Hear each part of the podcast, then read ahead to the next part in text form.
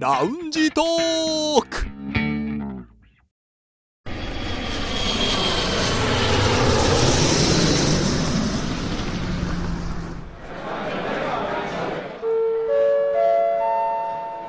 ラウンジトークよりご案内申し上げます。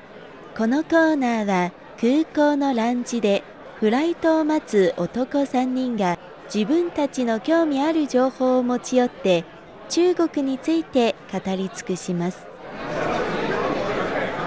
ついにこの日がやってきたなと私は思っていますおう何でしょう何でしょうかもう皆さんの中で絶対に変化は起きているはずそれははい何かといえば、長袖になりましたねいやでも確かに見てみれば2人長袖うんはい私は今ね T シャツの上にパーカー羽織ってますから長袖です私はまだね半袖ですおや半袖ポロシャツなんという対照的な服装でしょう、 はいいや暑くないですかまだ逆転しましたよ、えーこれから長袖勢の優勢ですいやでもまだまだね昼間は暑くないですかそうなんですよね日中と朝晩の気温差が大きいので、はいどうしても朝起きた時にどっちを着ようかなとうんなりますけれども、迷いますよねえまあそこでね、えいやっと今日の段階では、リュウさんは半袖、梅田さんはパーカーといはういことになりましたが、まあこうやってだんだん秋めいていくんだなっていうのをね、服装からも感じております。今日もラウンジから快適におえ届けしはていいます、そうですねさあ、北京在住の男3人が情報を持ち寄って、中国についてああでもない、こうでもないと語り尽くすコーナー、ラウンジトーク3連新です。今日の担当は私、星です。お願いします私が気になる話題はこちら。国慶節8連休に向け観光地が続々と無料開放。今年は国慶節の日が中秋節と重なったため8連休となったほか新型コロナウイルス対策が常態化されてから初の大型連休となり例年よりも特別な連休となっていますこれは9月16日 CRI の記事からです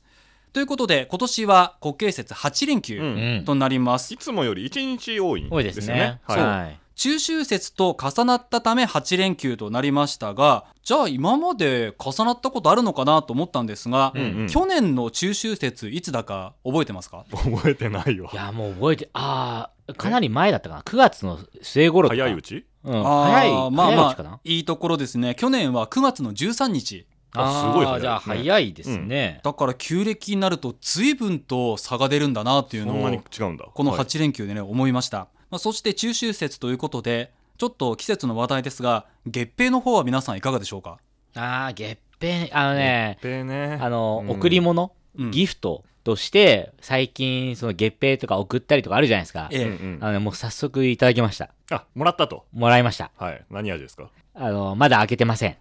食べようよこれもあの月餅あるあるですよねこうたくさんいただいたりするし、はいその1日1個が限界かなっいやーていうくらいやっぱりずっしりしてますのでそういただいたらその分だんだん溜まっていくっていうのはあの、うんありますよね。食べるタイミングわかんないですよねそうですね。だから。おやつにしては重いんですすよ、そううん今今食べるのかね。うんそれとも、中秋節の、なんかあそ当の時日とか前後に食べるのか。時期もそうだし一日の中のねそうそう位置が分かんないの、うん。ご飯なにかななっちゃかう ね、そのご飯の中の一食分を占めるくらいのうんカロリーがありますから、うんうんでやっぱりそれだけこの季節もの月餅があるともう秋になってきたんだなっていうのは感じるようになっております。はいさあそんな中ですけれども今回は、えーまあ、8連休国慶節になりますと旅行に行く方非常に多いんですけれどもどうしても海外に出るというのは今うん見合わせている状そう態、ですね。うんただ観光はやはりかなり大打撃を受けているのでじゃあどうしようかということにはなっていますこれが少し前の東洋経済オンラインの記事なんですけれども、まあ、中国の文化観光省は7月14日旅行会社の業務再開に関する新たな通知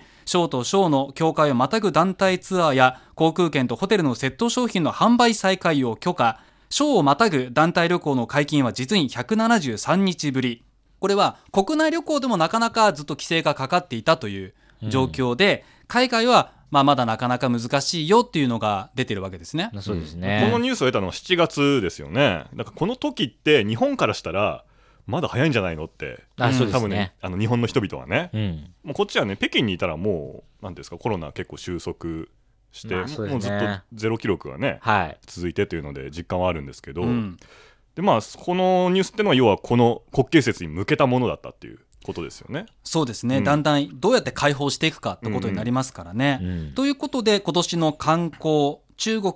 の中での観光は国内需要にシフトするという流れになっています。うん日本のまあ、検索サイトなんですけどもちょっと調べてみたら国慶節プラス旅行って入れると今までだったらいっぱいこう旅行先今年はこれくらいの人数が来るとかあるんですけれどもうんうんもう軒並み出てくるのが2019年の記事ばかりああだあから国慶節前の段階でもすでに今年はどうなるっていう予想はあまり出てないんですね。ーうん去なる年ほのど今までそれ以前の話がいっぱい出てくるので、まあ、それだけ国内に向いているのかなという印象もありますうんそんな2020年今年の国慶節の旅行傾向についてなんですけれども2つの旅行サイトのデータが出ていますまず最初旅行サイトのトラベル GO のデータによりますと国慶節連休中の列車の乗車券検索件数は前の年の同じ時期と比べて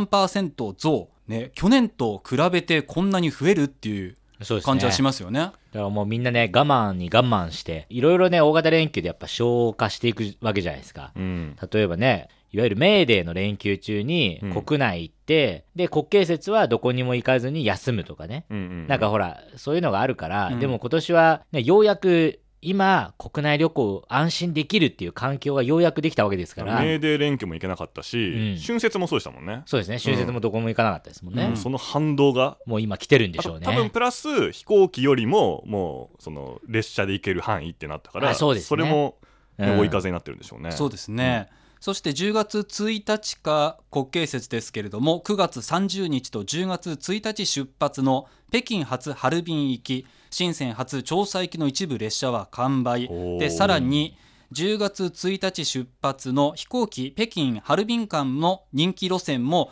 残りわずかとなっていますうんやはりこのハハルルビンすごいですビねンって人気あるんですね、ありますあねこれ要はななんすかこれハルビンが真っ先に売り切れたって意味なんですね。そうですねへえハルビンか。まあでも確かにこの季節だったら、うん、あの10月じゃないですかうん北京は程よい秋を迎える季節、うんでも多分東北の地区のね、このハルビンとかはもう、もう秋だから、そういう意味では、もう秋が楽しめる涼しい場所っていう意味では、ちょうどいいかもしれないで北す京ね。よりも秋らしいもっと秋らしい。そうですね、北側にあるんで。時期ってこうとですねん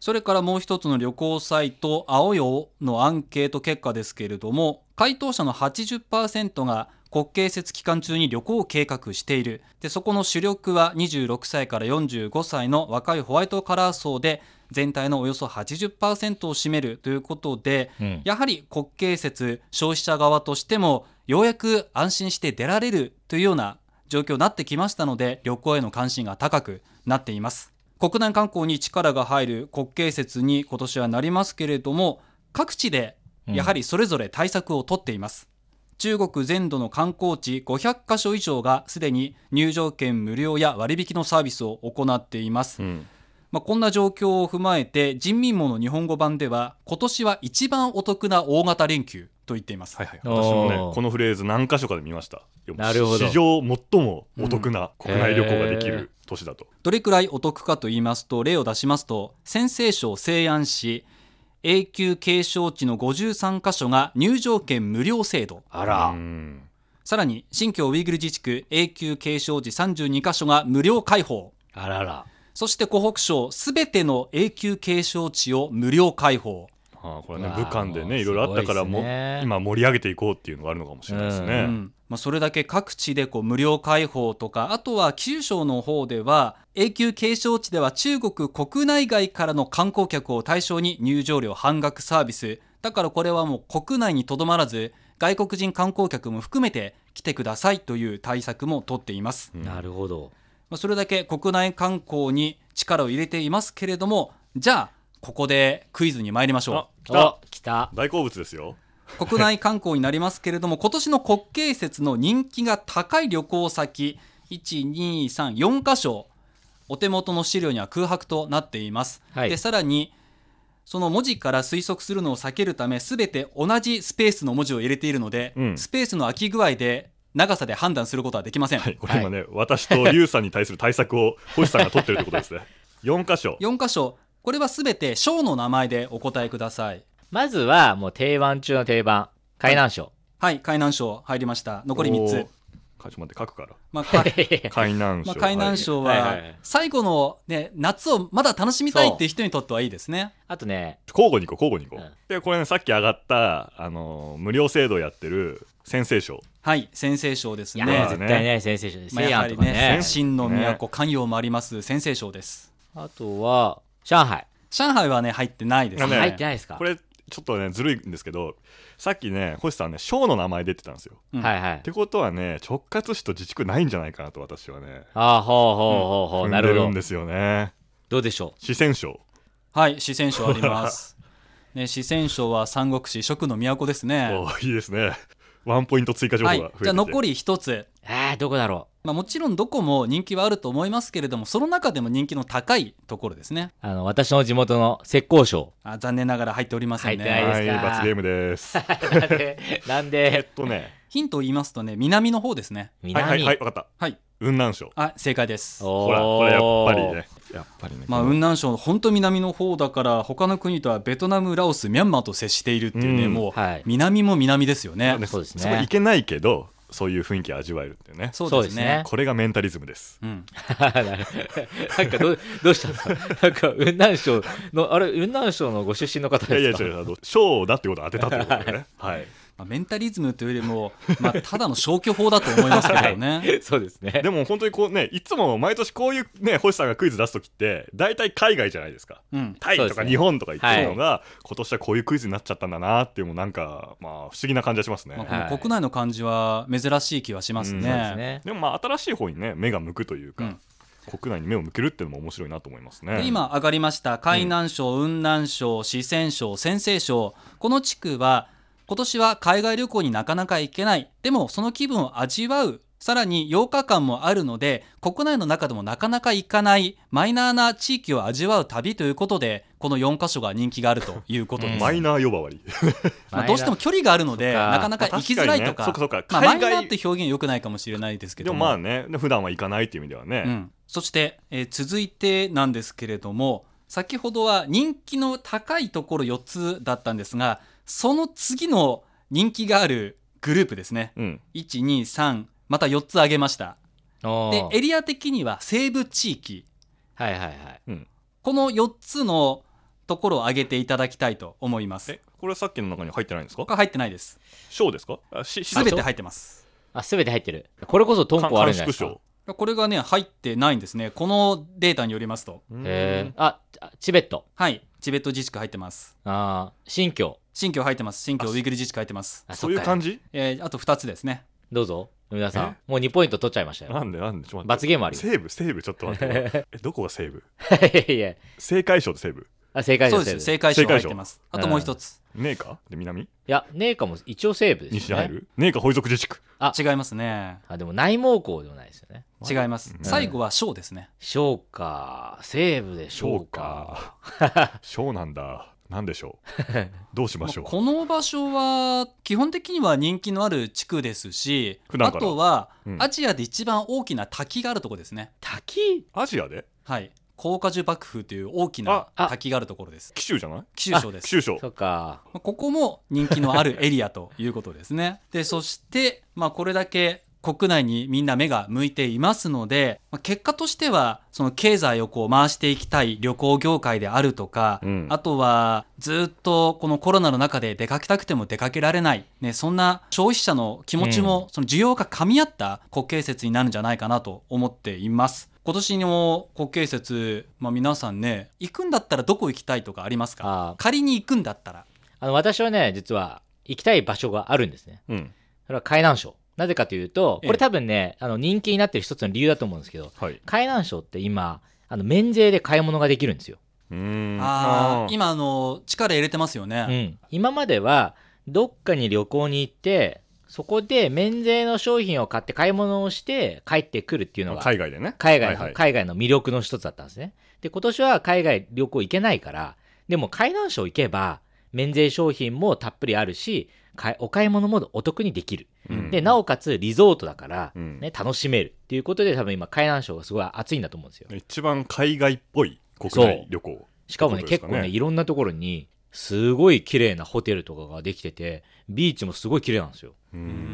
んリュウさんはねあの仕事で海南省は行いき。ましたからね、全然楽しめてないですけどね。観光ではまだ行ったことないですか 観光では、大学の卒業した時に一回行ってます。じゃあもうそれ以来それ以来行ってないです、ね。だいぶ行ってないとだいぶ行ってないですねおまあさすがね中国のハワイと呼ばれる海南省ですけれども、はいーうんもう南国ムード満載満載ですねうん。果物とかね、あの、タイから果物がワンサカ来るんですよ。まさかだから、もうめちゃくちゃ安い。あーで、そのもう南国フルーツがもうほんと食べ放題みたいな感じになってるんですよう。んうんまあ、私中も国ね国内にいながら、うんやはり南国雰囲気全で然楽しめるってことですね。うんうんそういう意味で私もね雲南省行きたいですね、おうおうおうーん、ちょっとやっぱり今まで旅行は北とか西だったんで南のあーそういう南国ムードあるいはちょっと東南アジアの国の雰囲気があるようなううんんうん国内っていうのを行ってみたいなと思いますね、雲南省はねいいですね私一回行きましたあけそうれですどよねそうですも、ねはい、あのまず標高がちょっと高いんですね昆明市の場合、はうん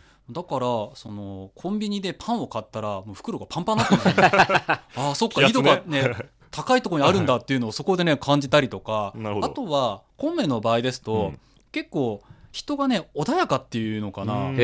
え。そののんびりそうですねのんびりしててお店で買い物してても、まあ、場合によっては私たち外国人だから、中国語喋っても「んお前どこから来た?」とか聞かれるんですけど、滞在中一切なくて普通になんか 気にしな会いんだ話をしてくれてるかへら「あなた外国人だよね」みたいな目があんまりなくてへおえ。ーなん過かおごっしやすいですねとりしてるなっていう印象はありま関した係ないって感じよねもう普通に私とあなたのコミュニケーションですっていそうなんですよねだからまあうん雲南省私もまた行きたいなとは思ってるんじでゃあすけども、外国人にもおすすめな感じがね、うんですね早く行けるようになってね欲しいですね、うんうん私の場合はですね、まあ、雲南省も行きたいなともありますしあとはまとめていくならあの三国志の旅とかねおあ、いいでやっぱすね。歴史を巡る旅っていうのはいははい。いいなと思うんですよ。うんうんうん、具体的にどこですか具体的にはまあまずはね蜀の都は攻めたいなと思うんですけどねああ、攻めちゃうんですね、も 攻めちゃうんですよ、まあ、もちろんねその、まあ、ギーゴ蜀とかもそうです しうん、あとですね最近ちょっと「キングダム」を読んでまして う。おだかじゃらあ西安韓国館も見たいですよね。ああなるほどねもう韓国館そのやっぱりこの城の塀壁って、うんうんなかなか中国ならではの部分お。も そうですね。ありますからええ多分それを見るだけでもねかなり興奮するんじゃないかなと、そういう時代の中国ってのは日本のよく知ってる中国の一つというか、うんそうです日本人がね抱くイメージの一つがそこですからねだそういうのを見て、ね、歴史に思いを馳せながらまた「キングダム」を読むというね 持っとててくんだも贅沢な持っ ていく。あもしかしたらで電子書籍でそうですね、 はいもしかしたら持ってって目の前で再現するかもしれないですね人がねあーいいね一人キングだ。ダムごっこするかもし一れな 人いで それ大丈夫誰誰か連れてきましょうそれ韓国館を攻め落とせって言ってるかもしれないですねあんな日本人増えたなと思われるかもしれませんよ地元の人からまあそうやって旅行なかなかね行く機会ないかもしれないですけどもこうやってどこ行こうかなとか、うんしかも今年は国内に向いてますのでそういう旅行計画立てるだけでも楽しいと思いますので、えーぜひ皆さん、まあ、コロナ明けてからその時には中国旅行どんなとこ行ったら面白いかなっていうものも想像しながら計画を立ててみてくださいさあそろそろフライトの時間となりましたまたラウンジでお会いしましょう以上ラウンジトーク3連新のコーナーでした